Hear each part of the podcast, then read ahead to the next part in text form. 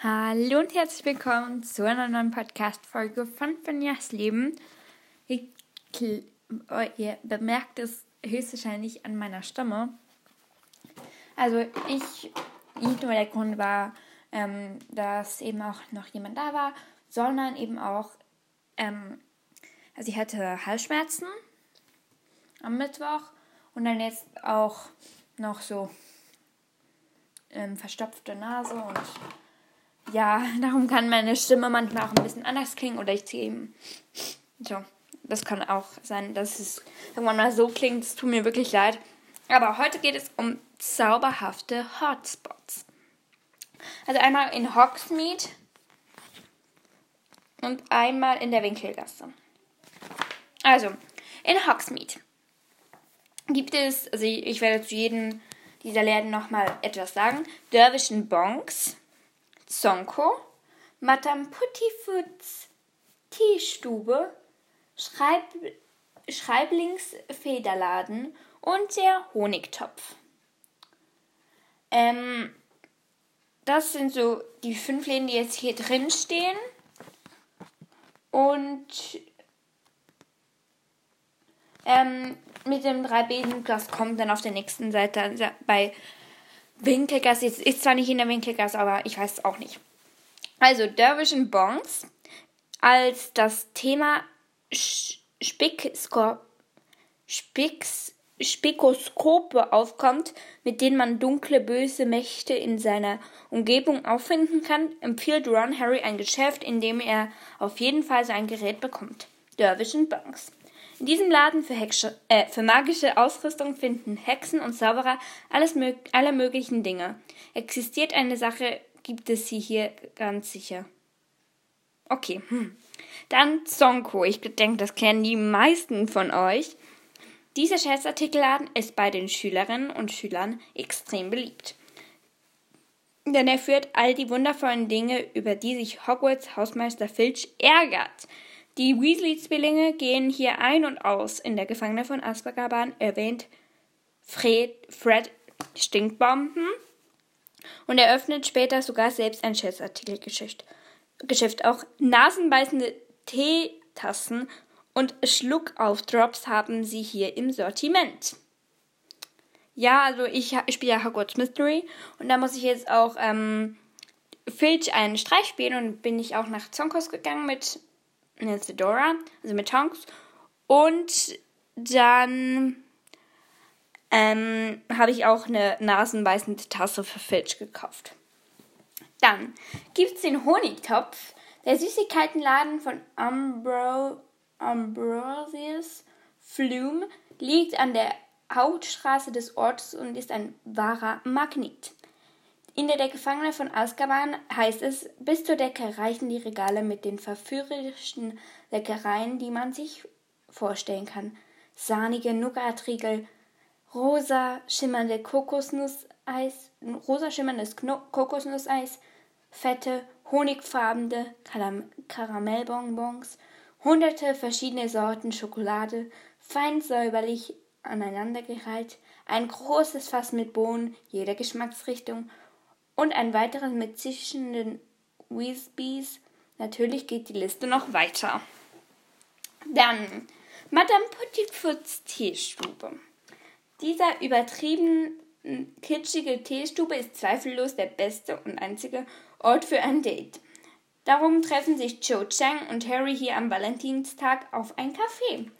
Es war ein Proppen, proppenvolles, dampfiges kleines Lokal, wo offenbar alles mit Rüschen und Schleifen geschmückt war, steht in der Ohren des Phönix. Harry erinnert die Teestube an Dolores Umbridge's Büro.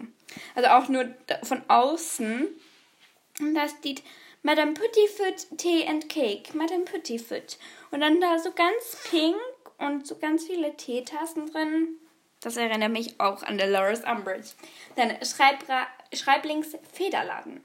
Wer außer der Klassenweste Hermine würde vor einem Schreibwarenladen stehen und sagen, dass man eine neue Feder braucht?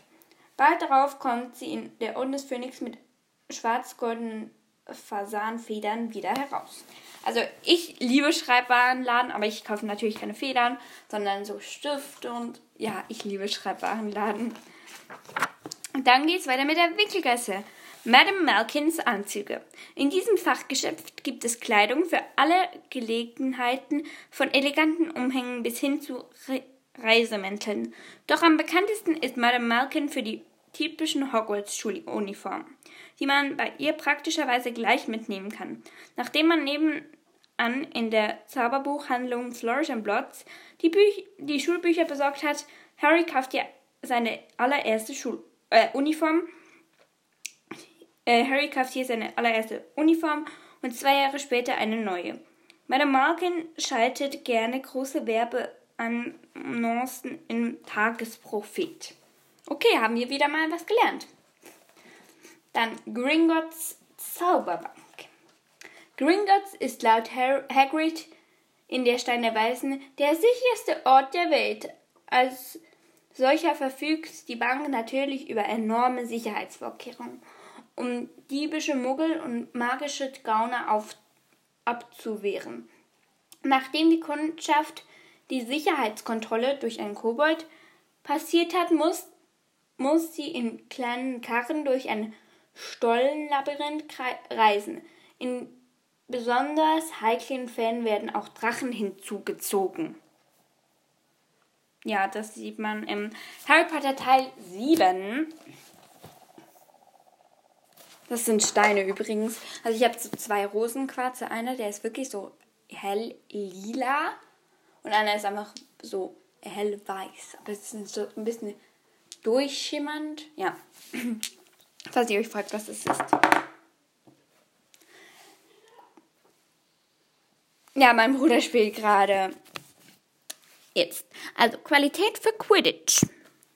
Dieser Laden ist wohl Harrys, Harrys Lieblingsgeschäft. Als er zum ersten Mal sieht, bestand gerade eine Gruppe junger Zauberer den Nimbus 2000. Der, in der Gefangene von Azkaban kommt Harry gleich mehrmals hier vorbei, um den neuen Feuerblitz zu bewundern. Dann Weasleys zauberhafte Zauberscherze. Ron Weasleys Brüder, die Zwillinge Fred und George, verkaufen seit eh und je heimlich Scherzartikel auf Hogwarts. Es scheint einfach ihr Hobby zu sein, doch als Harry ihn 1000 Galeonen, also das wären, ich weiß nicht, wie viel Euro das wären, seinen Preisgeld vom Trigmanischen Turnier schenkt, verwirklicht sie ihren Traum. Nach Mark, Mark, Markt, ah, Marktrecherchen öffnen sie in der Winkelgasse 93 einen Laden mit Artikeln wie Harrys Wild Weasleys wildfeurigen Wunderkrallen, chaotische Feuerwerkskörper, Langziohren-Hilfsmittel zum Belauschen und du scheißt nie mehr ein Verstopfungsmittel. Okay, das ist nicht gerade. Jetzt habe ich keinen Hunger mehr. Wir haben jetzt erst gerade gegessen, aber ich habe trotzdem jetzt gerade gar keinen Hunger mehr. Wegen diesem Verstopfungsdings da. ja. Ollie Wanders. Als Harry erfährt, dass er einen Zauberstab braucht, geht er direkt zu Ollivanders. Denn ein besseres als das 382 vor Christus gegründete Fachgeschäft für Zauberstäbe gibt es laut Hagrid nicht. J.K. Rowling erklärt, Mr. Ollivander ist zweifellos der, der beste Zauberstabmacher der Welt. Viele reisen aus Übersee an, um einen Zauberstab in London zu kaufen anstatt in, Heim, in ihrem Heimatland. Der Inhaber des Ladens, in dem sich die Zauberstäbe bis zur Decke stapeln, weiß intuitiv, welcher Zauberstab zu einer Hexe oder einem Zauberer passt. Ich erinnere mich an jeden Zauberstab, den ich verkauft habe, Mr. Potter. An jeden, sagte er. Und jetzt eben noch hoch die Tassen, hoch die Butterbiertassen. Der Pup drei Besen ist so alt wie das Dorf Hogsmeade. Wo auch immer man in der Zaubererwelt unterwegs ist, das traditionelle Butterbier bekommt man überall ausgeschenkt. Harrys erster Pubbesuch führt ihn in den tropfenden Kessel in London, der eine Geheimpassage zur Winkelgasse verbringt. Hogwarts-Schülerinnen bevorzugen für den Genuss ihres alkoholfreien Lieblingsgetränks das von Madame Rosmerta geführte Drei Besen, der in der Gefangener von Azkaban als extrem voll, laut, warm und verräuchert beschrieben wird. In Hogsmeade gibt es außerdem das Wirtshaus Eberkopf.